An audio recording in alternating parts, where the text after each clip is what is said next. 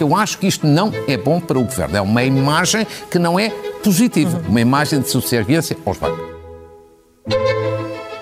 Viva! Está com o Expresso da Manhã. Eu sou o Paulo Baldaia.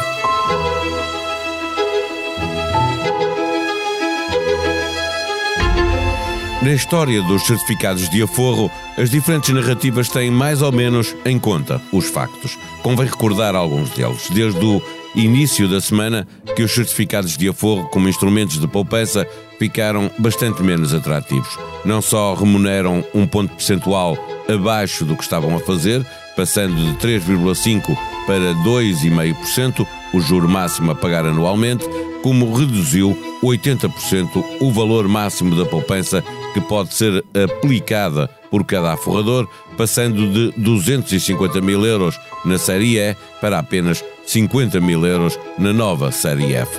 A estes factos junta-se o facto do juro que os bancos estão a pagar aos seus clientes pelos depósitos ser de 1% e esse facto ter dado origem a outro que é a retirada de milhares de milhões de euros dos depósitos bancários para aplicar nos mais rentáveis certificados. É igualmente um facto que as queixas dos bancos fizeram ouvir nos corredores do poder e, a semana passada, de forma pública, coincidindo com a decisão do governo de mudar os certificados. O facto que joga a favor do governo é que no mercado Portugal já paga juros mais baixos que os 3,5 da série E poupando dessa forma alguns milhões aos contribuintes. O que também é um facto é que os certificados de aforro contribuem para a poupança interna e a redução da dívida externa. Mais subjetivo é o valor da sua função social, mas ela existe. Partimos para a conversa com o colunista do Expresso, Luís Aguiar Conraria. O Expresso da Manhã tem o patrocínio do BPI, patrocinador oficial das seleções e do futebol feminino. O mundo já está a mudar o mundo. Banco BPI, Grupo CaixaBank. Viva Luís Aguiar Corraria. Na sexta, escreveste um texto na edição do Expresso a que deste o título O Cartel da Banca. Esse texto foi premonitório. Nesse mesmo dia, o governo alterou os certificados de aforro. A qual dos factos dás mais importância, se é que é possível hierarquizá-los, eh, às taxas de juros que os bancos pagam pelos depósitos, ou o nível que sugere cartelização, como escreveste, ou a alteração decidida pelo governo nas atuais circunstâncias? É, eu não consigo, não, não consigo hierarquizar. Quer dizer, o que apareceu primeiro, de facto, é a não subida das taxas de juros do, por parte da, da banca comercial. Uh, e isso é, é, é, esquisito, quer dizer, já, já há muito tempo que as taxas de juros estão a subir uh, na zona euro, na, aliás, é um pouco por todo o mundo por causa da inflação. Uh, e, e, nós, nós, a economia, na, nas aulas de economia, quando falamos. Uh, quando falamos de uma taxa de juros nas aulas de macroeconomia, chamamos sempre a atenção aos alunos. Olha, isto não há uma taxa de juro. Isto há, é, há sempre várias taxas de juro. Aquela que nós estudamos é o Banco, é do Banco Central Europeu, não é? Portanto, é a política monetária aí que é definida. Mas depois o que nós esperamos é que, por efeito de cascata, as outras todas subam também quando, é, quando há uma subida das taxas de juros. Isso faz sentido, não é? Portanto, se, se, se o Banco Central Europeu aumenta as taxas de juros, aqui os bancos podem depositar dinheiro no próprio Banco Central Europeu. Obviamente que depois as Euribors também vão subir, porque isso é a taxa a que os bancos podem emprestar dinheiro uns, a, uns, a, uns aos outros. Portanto, se eles têm como alternativa depositar o dinheiro no Banco Central Europeu, essas também, uh, depois as, uh, vão exigir também remunerações mais altas se forem emprestar a outros bancos. Uh, e depois, isso, a consequência disso é, ok, então nesse caso, se os bancos têm essa alternativa de emprestar a essas, a essas taxas mais altas, também vão exigir taxas mais altas quando emprestam dinheiro para comprar casa, ou, e pronto, e depois chegamos a tudo, até às taxas de, de juros dos cartões de crédito, por aí fora. E, portanto, há um movimento ascendente das taxas de juro todas exceto duas. Exceto duas, uh, é exceto as taxas de juros dos depósitos em Portugal, não nos outros países, mas em Portugal não sobem.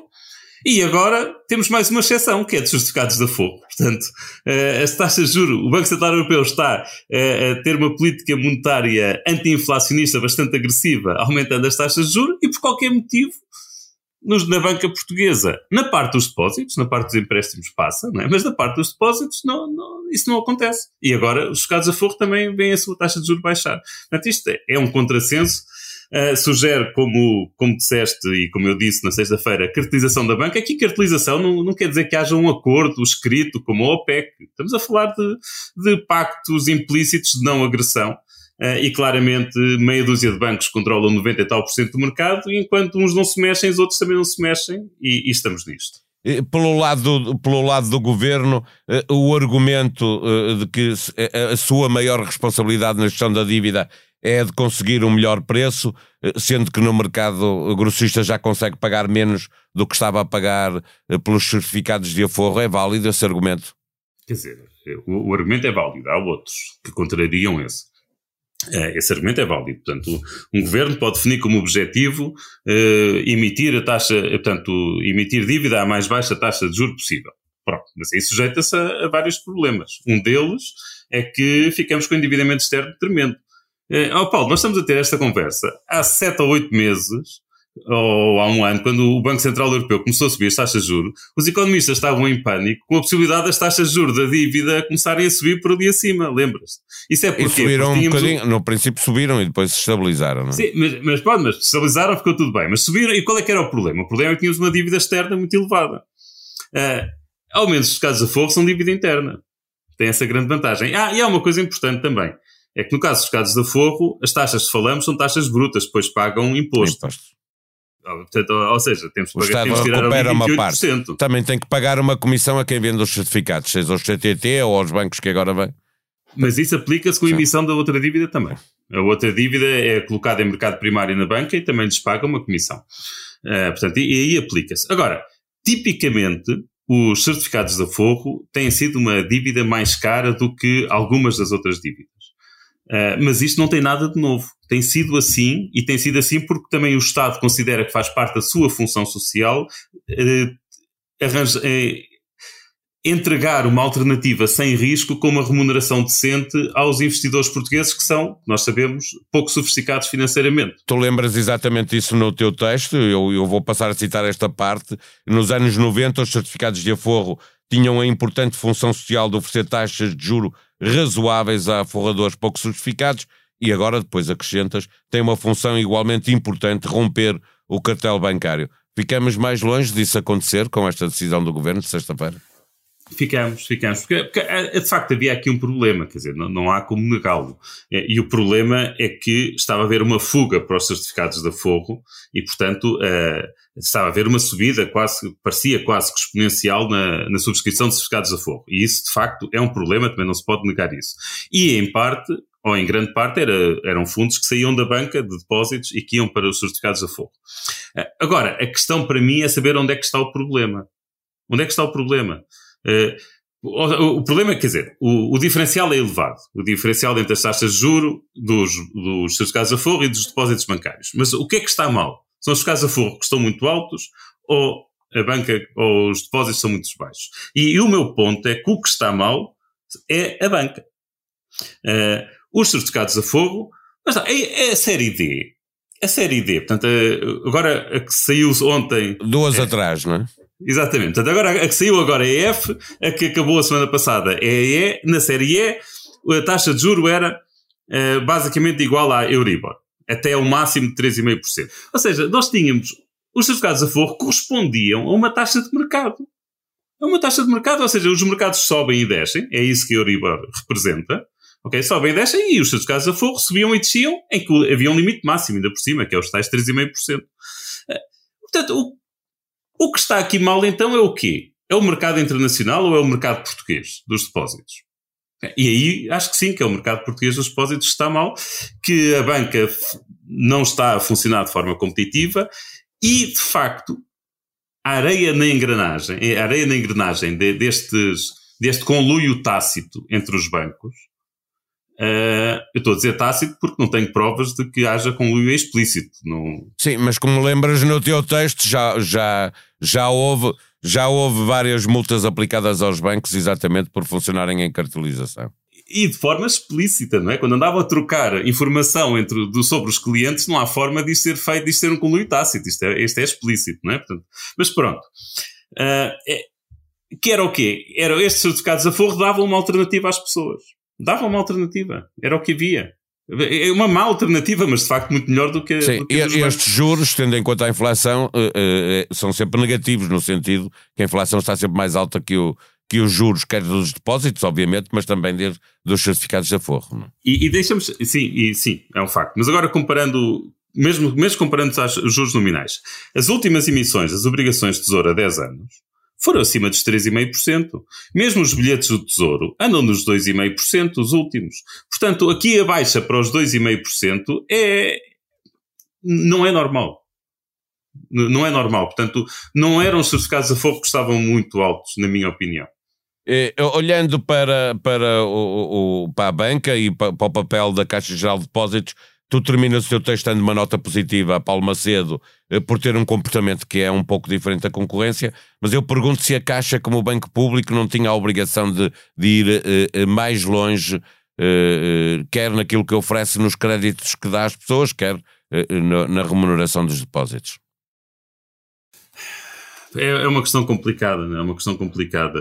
por um lado, a tentação é dizer que sim, que Uh, que se queremos a Caixa, se a Caixa, se, se, é para se comportar como um banco privado, não há necessidade nenhuma de ser pública.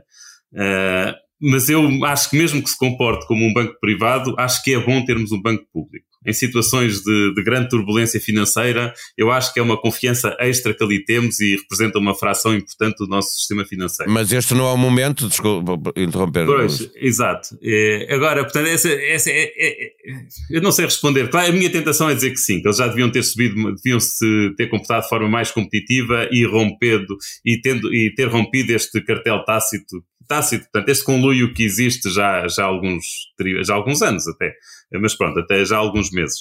Uh, mas pronto, também compreendo que. Uh, olha, quer dizer, ao menos os lucros da Caixa vêm para Exatamente, são nossos, não é? Portanto, essa quer dizer, é isso, não é? Portanto, os juros que paga a menos voltam para o Estado, de certa forma, na forma de dividendos.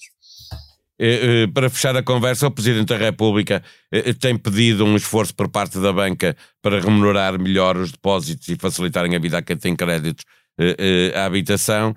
Eh, o governo parece aqui mais preocupado com a liquidez do, dos bancos. O poder político dá sinais contrários a, eh, quer aos, a quem poupa, quer aos próprios banqueiros? Olha, a minha resposta agora é totalmente especulativa e, portanto, portanto, a minha opinião é tão válida como qualquer outra. Ok? Portanto, aqui estou, estou a falar como comentador político.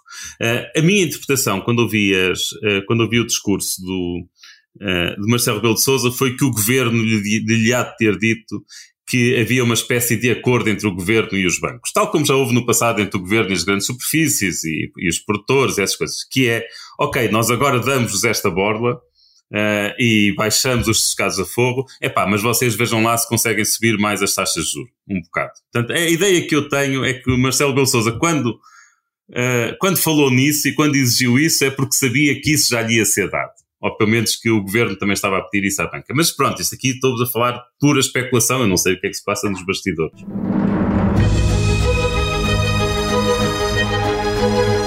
Sobre os certificados de aforro, fica a proposta para ler outros dois textos em expresso.pt. António Felipe é membro do Comitê Central do PCP e titula Certificados do Desaforo, escrevendo dir-se-á que é o mercado a funcionar, só que aqueles que mandam no mercado só gostam de o ver a funcionar quando as regras funcionam a seu favor. Logo, as ordens foram dadas acabar com os certificados de aforro com juros a 3,5%. E o governo obedeceu.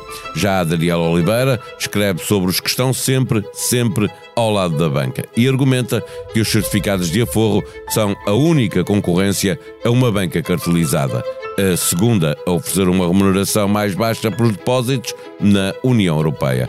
A sonoplastia deste episódio foi de João Martins. Vamos voltar amanhã. Até lá, tenham um bom dia.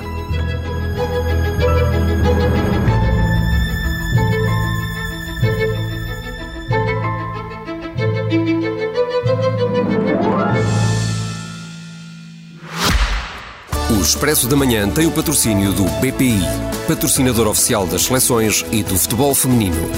O mundo já está a mudar o mundo. Banco BPI, Grupo CaixaBank.